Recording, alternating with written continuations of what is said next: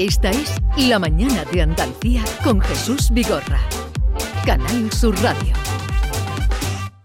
Quand il me prend dans ses bras, qu'il me parle tout bas, je vois la vie en rose. Il me dit des mots d'amour, des mots de tous les jours, mais moi, ça fait quelque chose.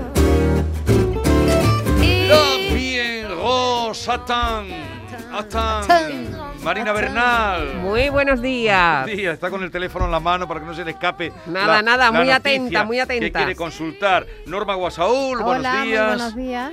Antonio Rossi, Adonis de Galapagar, buenos días. De Galapagar. Muy buenos días. Cerquita de Galapagar, pero en Galapagar no. A ver, un momentito, Diego, que eh, dale a Diego ahí que lo escuchemos. A ver, di- Diego, buenos días. No. Diego, ponte, ponte aquí en el ponerte- 4, Pero qué lío querido. tenéis con el micrófono hoy. Me Por Dios, lío, hoy el tema de los micrófonos está. y los micrófonos, ¿te acuerdas de aquella canción? Y los micrófonos. Que, Dime, bueno, dime, que ya como en Galapagar ha perdido el marquesado, nos queda el Adonis, por lo menos. No, pero él no quiere ser de Galapagar. Bueno, ahora, ahora es mar- Marqués. Consorte, ¿no? Ahora es Marqués Consorte. Pero, pero Antonio, que nos aclaremos, ¿tú de dónde quieres ser marqués? Eh, yo de ningún lado. Yo con ser eres- señor de mi eres- casa tengo Tú suficiente. eres humilde, eres humilde.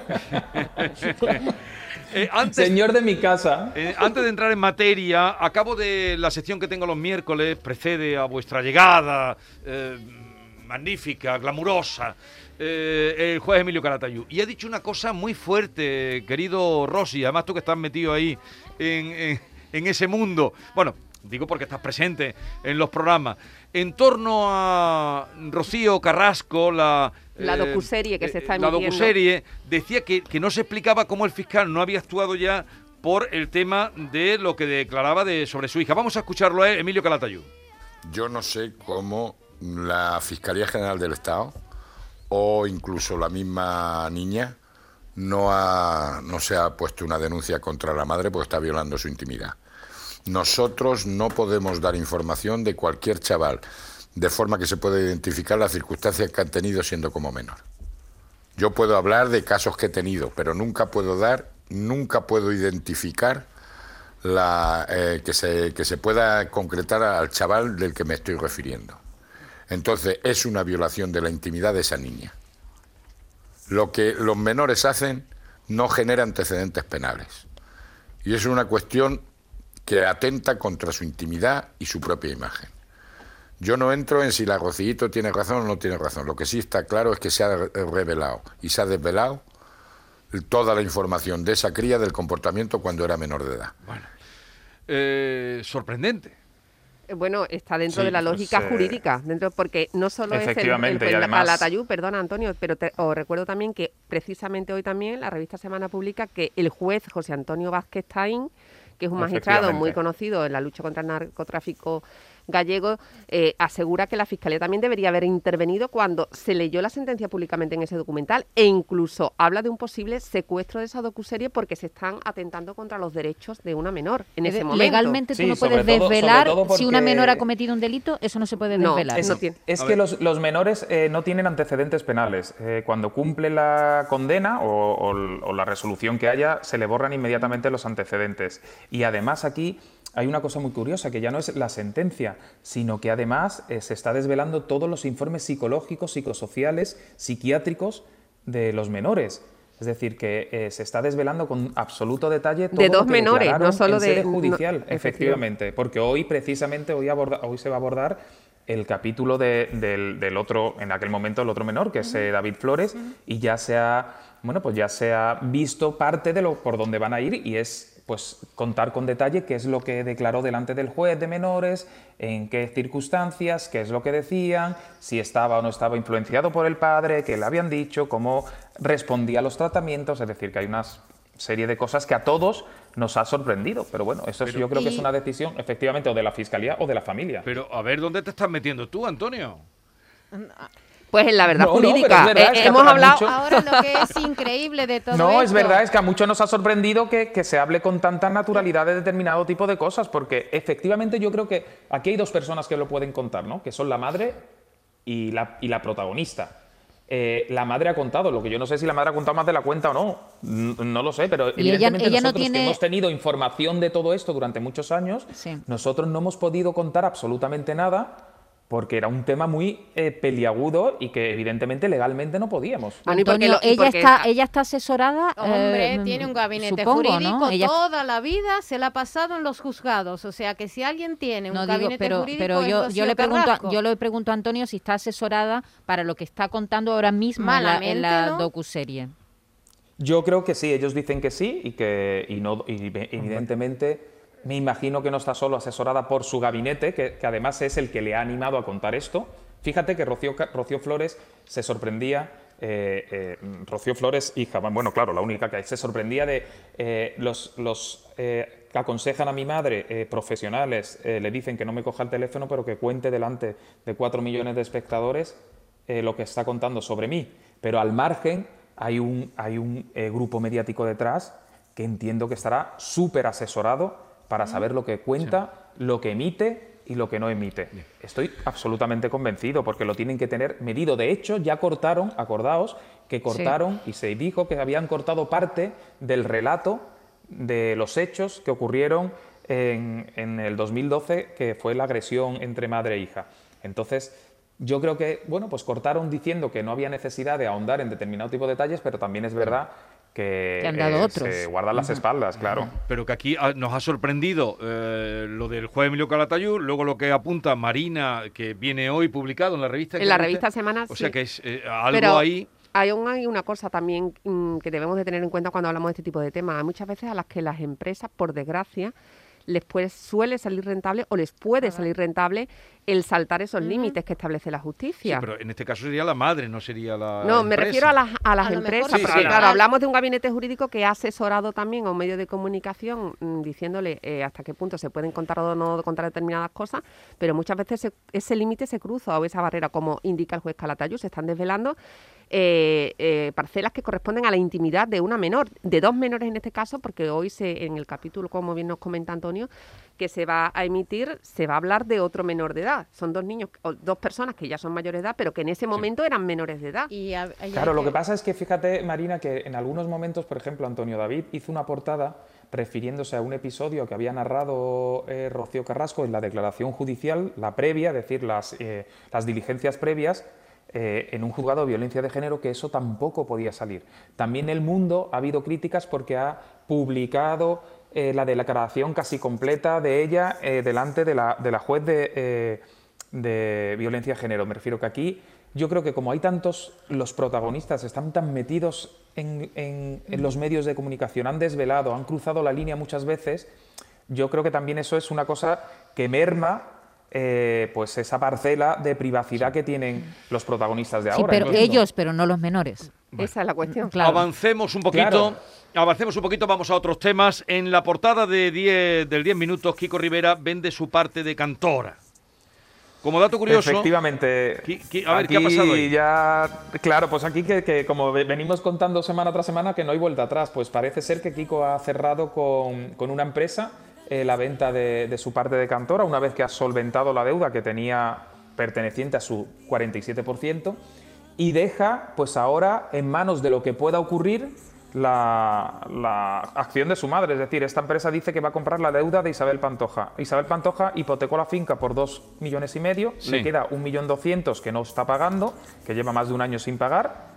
Y la empresa, si cierra la venta definitivamente con Kiko, lo Sí. que va es a ofertar al banco la posibilidad de comprar la deuda de Isabel y quedarse con el bien completo. Es un bien proindiviso, es decir, que claro, Isabel Pantoja está en una situación complicada porque tiene si nueve él consigue, días si él para consigue vender su parte, ¿qué, qué pasaría con ella?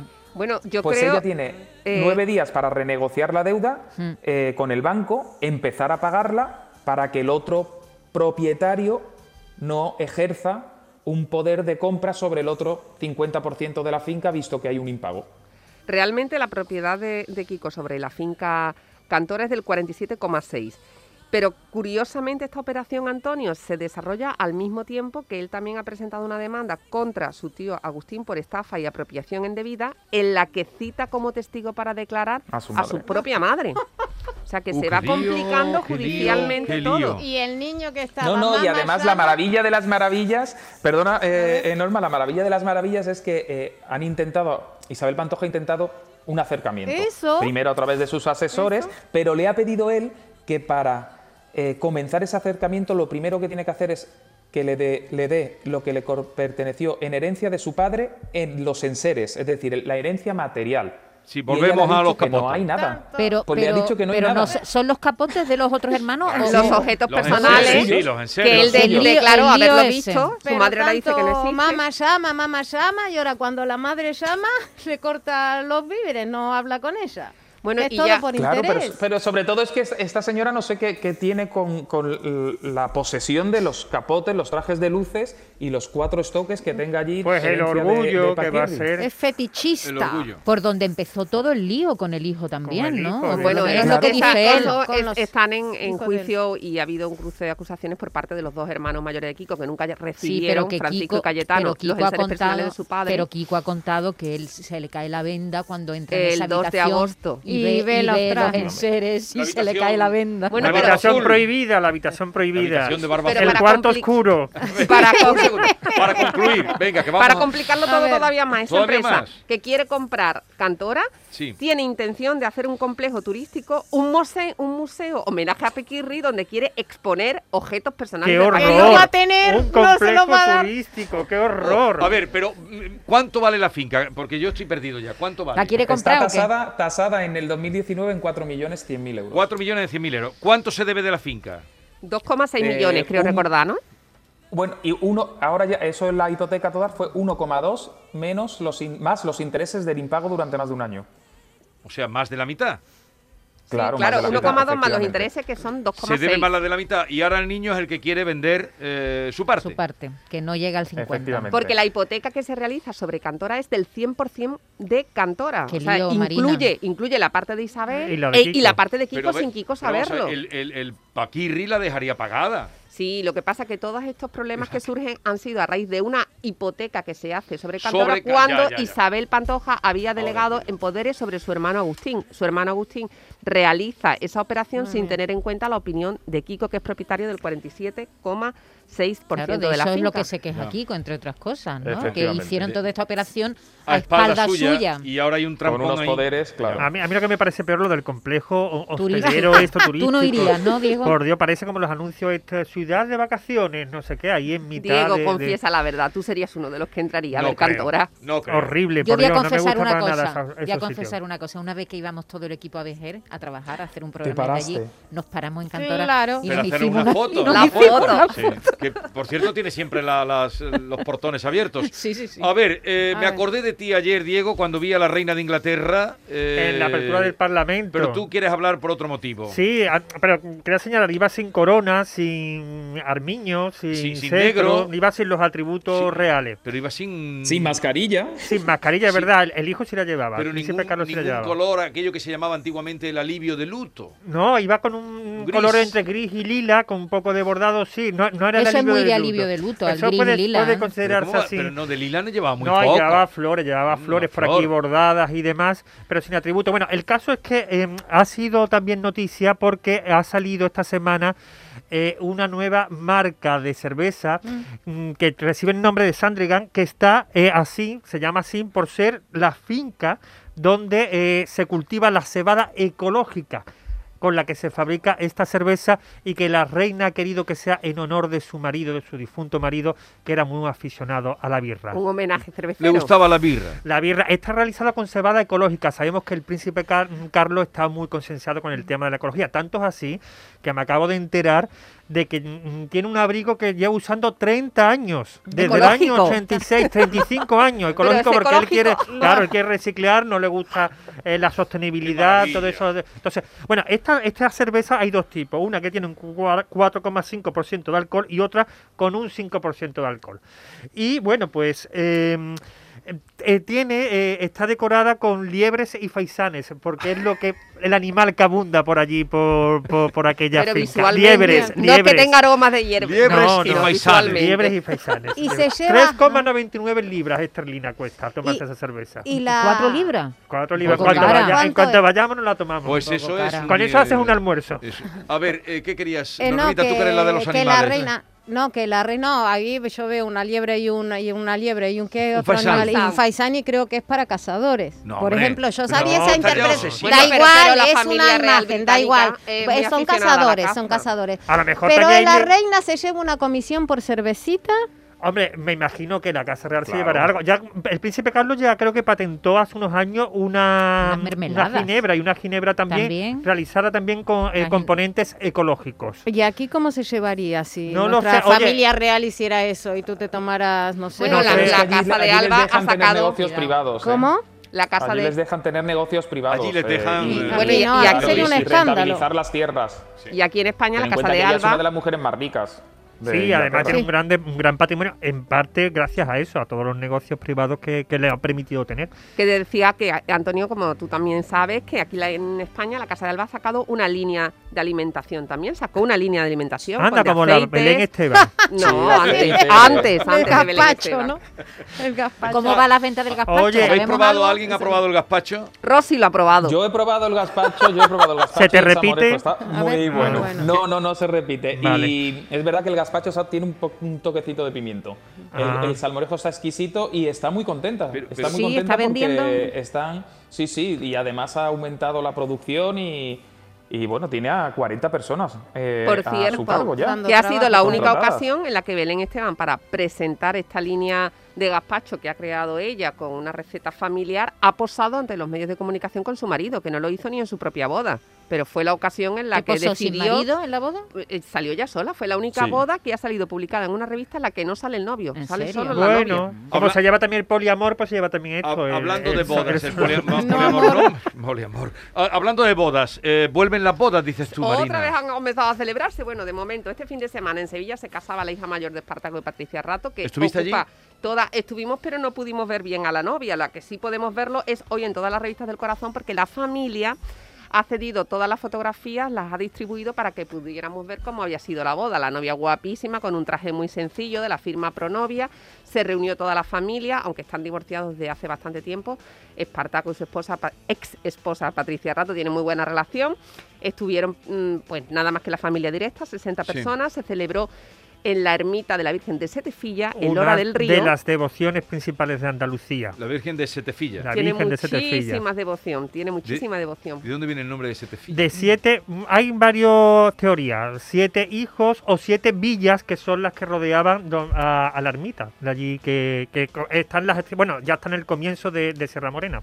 Es que el nacimiento de Lora del Río, que es un pueblo que Mm. está, como indica su nombre, junto al río, Ella es la patrona es de un asentamiento, efectivamente, eh, rural, ¿no? Que a donde a los repobladores en- de, de aquella época. Entonces, eh, la finca de Juan Antonio de Ruiz Espartaco está en Constantina, muy cerca de Lora del Río. La, finca, se- la, perdón, la boda religiosa se, se celebró en la ermita y posteriormente hubo un almuerzo en la dehesa Maja Vieja, donde vive el torero, tiene su ganadería y se dedica también a la agricultura. Marina, ¿y vuelven las bodas de verdad? Digo en general, no solo de los VIPs. Yo creo que sí, que ya, ya empiezan a celebrarse. Sí, por ejemplo, hay. en esta boda Sí. pudimos ver, aunque lógicamente eh, todos habían pasado por los controles sanitarios previos de pruebas de PCR, no llevaban ninguna mascarilla. Oye, que No, además mm. de gastarte dinero en el regalo, tienes que hacer también una PCR. Que también hay, que, Hombre, hay que tenerlo en El cuenta. control, el control de seguridad, Ahora probablemente te, la te- mayoría una no es que te invitan a una boda y te echas a temblar. Tienes el boda. regalo y la, el PCR. A ver, eh, No, llega- pero hay, hay bodas donde lo tienen en antígenos, ¿eh? Me refiero que hacen una, un, que contratan un, un camión que te hacen Allí. una prueba de Ah, antígenos. otro hay un- servicio, un otro servicio. Que deberían invitar al PCR. ¿Tú qué dices? Sí, A sí, ti Invitar te, al PCR. te invitan claro. a una boda y te invitan al PCR.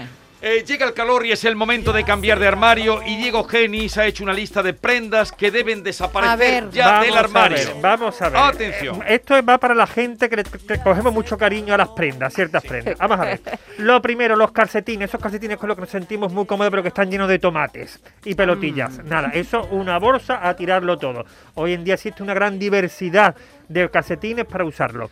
Otra cosa que Pero debemos vamos a ver, vamos a ver. Entonces, eh, a- un calcetín con tomate no se, no Ya se, no se surce, no ya se no surce, se surce, se con el huevo aquel de madera. Eso es acaso el príncipe Carlos que es muy dado a reciclar, Vale. pero nosotros no, nosotros a Bueno, tirarlo y, y el, y el matiz sentimental que tienen algunas prendas de vestir, que Bueno, bueno, Por Dios, vamos a dejarnos de sentimentalismo que eso no lleva a ningún sitio. Hay que dejar Fuera. fluir, hay que Tobillitos dejar al aire, tobillitos al Sí, aire. a ti se te dio el otro No, día no, en, sí en te el lo de vi, luz. Sí. te lo vi, el tubillo, al aire. Perdón, el tobillo.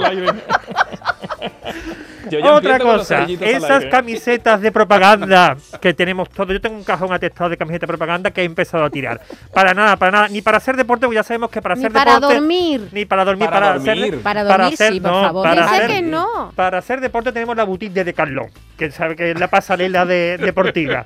Nada, y para dormir tampoco. Existe mucha variedad de pijamas y el confinamiento nos ha demostrado que hay mucha variedad de pijamas. Tampoco. Los pijamas viejos, estos que tienen siempre el agujero por el mismo sitio, también. Fuera, pijama. Fuera pijama. Lo que hay que hacer es limpieza, Fuera entonces. pijama. Y esas camisas de cuello desgastado, amarillento. También tirarlas. No vale convertirlas en Mao porque no todas las camisas se pueden convertir en Mao. Que sabemos cómo es, cuál es la técnica. Y después, por supuesto, esos zapatos con, con suela ya deformada, que aparte es malo para la salud, también quitarlo. No se puede utilizar esos zapatos totalmente desgastados. Además, producen a la larga un olor nada agradable. Diego Condo, trasciende. ¿no? Le vamos a llamar Diego Condo porque quiere que tiremos todo. No, está haciendo quemas. Pero además, además de limpieza, que- limpieza. ¿Algún No, pero los más? zapatos, sí, de un invierno a otro hay que cambiarle las tapitas. Tampoco vamos a tirarle, cambiar las No, tapitas. que están deformados. No, están Deformados, ¿qué haces con un zapato deformado, mi? Pero Claro, pero hay gente que se lo pone porque dice que está muy cómodo. Es que aquí cómodos. es el apego a la comodidad y a lo de siempre. Hay que empezar a quitar, hay que, hay que, hay que, hay que aliviar de el, el cogerle armario. cariño a los objetos, nada. Nada, y por supuesto, esos vaqueros también desgastados que tienen parches en 40.000 sitios, también a Pero quitarlos. Diego, si ahora hay que se rompan pero los... si se los compro ro- así yo. Exactamente, ahora se compra los ¡Qué horror! ¡Qué horror! así. Mira, ¡Qué horror! ¡Qué, qué horror! ¡Qué horror! monísimo, ¡Qué horror! Atención, la sección Sorpréndete. Pues hoy en Sorpréndete con Z. Yo lo he dicho con Z, sitúo. tú lo has Claro, dicho con pero, S. claro, pero. Lo remarco, Vigorra. Traigo que- aquí un zoológico. Sorpréndete, venga. Sorpréndenos. Voy a hablar de, de la ruptura de un, un- una relación entre los más grandes o de los más grandes artistas eh, de la música, del rock y del pop. ¿Cómo se rompió por un mono? Se rompió por un mono, este precisamente. Freddie Mercury y Michael Jackson se conocían, se admiraban mutuamente. Michael Jackson en ese tiempo tenía 25 años, admiraba a Freddie Mercury, lo iba a ver a los conciertos. Ya Freddie tenía, ya había triunfado, tenía 37 años, estaba en una época un poco así eh, tumultuosa con las drogas, con el alcohol, pero era una figura impresionante del, del rock. Total, que lo iba a ver, a Michael Jackson le encantaba sobre todo el traje que salía de, de Rey en el último de los, de, los, de los conciertos con los que cerraba, total, que va a Netherlands, eh, deciden que van a hacer un grabar juntos, va Freddie Mercury a Netherlands y ahora ya de entrada lo recibe Michael Jackson con una llama y el otro la llama era como un... no pasa nada, va ahí, eh, ahí eh, no sé, no había ni tabaco, eso lo llevaba fatal, no había cenicero, Freddie Mercury con un mono que era más grande que el mono de Michael Jackson, total que empiezan a grabar y ahora Michael Jackson en todo momento grababa con el mono, sentado entre los dos, entonces ya en un momento dado, entre que el otro tenía los nervios de punta porque le faltaba un poquito de alegría en Netherlands, no lo aguanta más, grabaron solamente tres canciones, no juntos, sino separados. Esta es una de ellas. Esta es la más conocida. ¿Ese es el mono? Yo, sí, al, al principio ha salido el mono. Claro, a ver el mono, les gusta más el mono que el tema, ¿no? No, no, eh, nos gusta el tema del mono. Total, que... Ahí está el mono que está diciendo, Michael, Michael, que te mueves muy bien, que blanco estás, que blanco estás, está diciendo, total, que... Acaban, acaba la relación, eh, nunca más, entre otras cosas, porque la llama, además del mono, estaba la llama, que, que Freddie Mercury no entendía que hacía una llama en un estudio de grabación. La Hombre, llama yo tampoco, llama, eh, la la llama verdad. Canta, estudio la de llama... grabación. Sí, le- tenía el zoológico, aparte lo recibió un día de lluvia, todo de blanco, Sí. Michael Jackson lo llevó por el barro a mostrarle el, hipopot el hipopótamo todo y quedó el otro hecho. eh, Ya cuando llegó al estudio de grabación estaba hecho un asco, Y se acabó Mercury. la relación. Se acabó y después, años después, en distintos álbumes, pues los tres temas que se grabaron por separado, pues han salido y son los que conocemos todos. ¿Conocíais esa historia del mono? Sí, No, sí, sí. El mono quiero- Bubble, ¡ey, está vivo! Bubble. Es Pero son 35 muy años. ¿Qué ha pasado con los animales? excéntricos, ¿eh? 35 años. Bueno, el mono, que no voy a pro- entrar en profundidades para no deprimirlo, pero bueno. El mono tiene 35 años, está en un centro de primates de California y, y- y, bueno, es un mono longevo. Hombre, el- la bien. culpa la culpa la tuvo el mono de no haber no tenemos una colaboración impresionante de los dos grandes artistas por culpa del mono, ¿qué te parece? Claro, porque distrajo, distrajo, ¿no? Ah, ¿Alguna cosa más? eh? Oye, estamos en vísperas del 13 de mayo. Ah, la Virgen de María. Fátima. Y hay un, hay un sitio de apariciones también, Medju- Medjugorje, en Bosnia, donde ha ido la ex de Froilán, Mar Torres, que ella es influencer de profesión. Pero allí ha caído. Ah, porque ha descubierto la fe, dice que le ha dado mucha paz. Allí también descubrió la fe Tamara Falcó. Ah, en, en este sitio, ¿En en Bosnia? Bosnia. En Bosnia, en pues Bosnia. que Poco se fue lejos, ¿no? será, una virgen un poquito así. Y yo antes de despedirnos me encantaría mandar un abrazo un abrazo Sí. enorme a María del Monte porque ayer, eh, antes de ayer Es fallecía verdad. su Ah. hermano Juan Carlos segundo, Tejado. segundo hermano que fallece. Y por en un COVID. año, segundo hermano Qué- qué que, que ha perdido. racha, ¿no? Eh, ayer la familia lo despedía por la tarde en, en el tanatorio de Sevilla. Un abrazo enorme para María del Monte, para su sobrino Antonio Tejado, para toda la familia. Y nada, eh, nos una familia más que hace, se ha visto ánimo perjudicada por la situación a que María. estamos viviendo. entonces y por favor, no olvidemos nunca que todavía no se ha marchado el COVID, que sigamos siendo cautos y precavidos. A ver, una cosita que tenía yo pensada para vosotros también. Eh, hoy es el centenario del nacimiento de Emilia Pardo Bazán. Ah, hombre, los pozos de Ulloa. Los Pasos de Ulloa. de- la madre naturaleza, creo que es otro Sí. título del libro.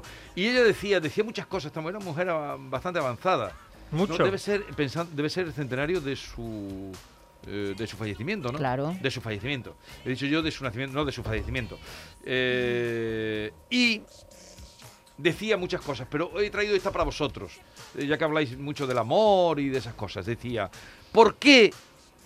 No, decía antes señor, señor, ¿por qué no han de tener las mujeres derecho para encontrar guapos a los hombres que lo sean?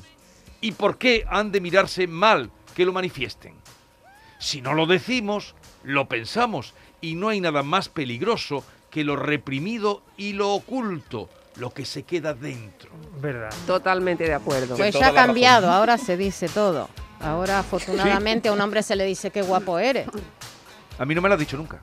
A mí Qué tampoco. guapo, Y a Diego Vigorra, porque no miento. Solo se lo dice Ah, Ana de. Maravillosas las cartas que durante mucho tiempo, eh, bueno, se escribieron uno a otro, ¿no? Eh, Pérez Galdós y Emilia Sí, era su amor de toda la vida, aunque ella se casó Sí. con 19 años, que, creo. con- que son con- apasionadas y da, da buena Claro, y además cuenta del- tenemos de que la ten- personalidad de Emilia. de en el contexto Emilia. en el que se producen hace más de 100 años. Pero de Obvio. todas cuando formas, la, la obra esta de los Pasos de Ulloa, hoy mi compañero Paco Correal saca un, un reportaje sobre ella y tiene un paralelismo con la situación política actual de España que dice la historia es Bueno, cíclica. eh, yo decía unas cosas. No, no, es de su nacimiento, ¿eh? ¿De He su dicho bien, de su nacimiento? nacimiento. Sí, ella nació en 1921. Ah, hubiera cumplido 100 años. 100 años hubiera cumplido. Eh, ella debió morir joven. Sí. Ajá. Bueno, eh, eh, ¿qué tienes tú ahí? Que es el centenario, nació, eh, es el centenario, recoge la prensa de su fallecimiento. Fallecimiento, o sea, sí, porque eh, he dicho bien, he corregido bien, o he dicho mal, he corregido bien y luego he vuelto. Pero tenía. Por eso nos extrañaba, ¿no? sí, No- yo. Es que cuando he dicho nacimiento digo, no puede ser, porque No puede entonces ser. murió en 1921. Efectivamente. Porque si no, Dal- eh, Galdós hubiera sido. Exactamente. eh, Y es la escritora más apreciable que se ha producido en España durante el siglo XIX. nuestros, los hubiéramos Sí, sí, conocido. sí, sí, ¿no? sí. Eh, pues centenario de su fallecimiento. Y el día de la enfermería. Ya. a Ah, lo han dicho. Que tengáis un bonito día. ¿Qué estás buscando, Diego? Nada, eh, viendo lo, lo- lo de los Pasos de Ulloa, que ha Los hecho Pasos de Ulloa. Antonio, un Está abrazo. viendo, está viendo cómo le queda unos tobillitos al aire. O, lo- o unos Antonio, vaqueros rotos, unos vaqueros rotos. Esperamos la próxima semana todas las novedades del caso Rocío Carrasco y caso Kiko Rivera Isabel Pantoja, Madre que estás en primera línea siempre. A Adiós. ver, a ver qué ocurre. Hasta Adiós. luego, hasta Chao, un besito. please, baby, please. Listen, she looks so great.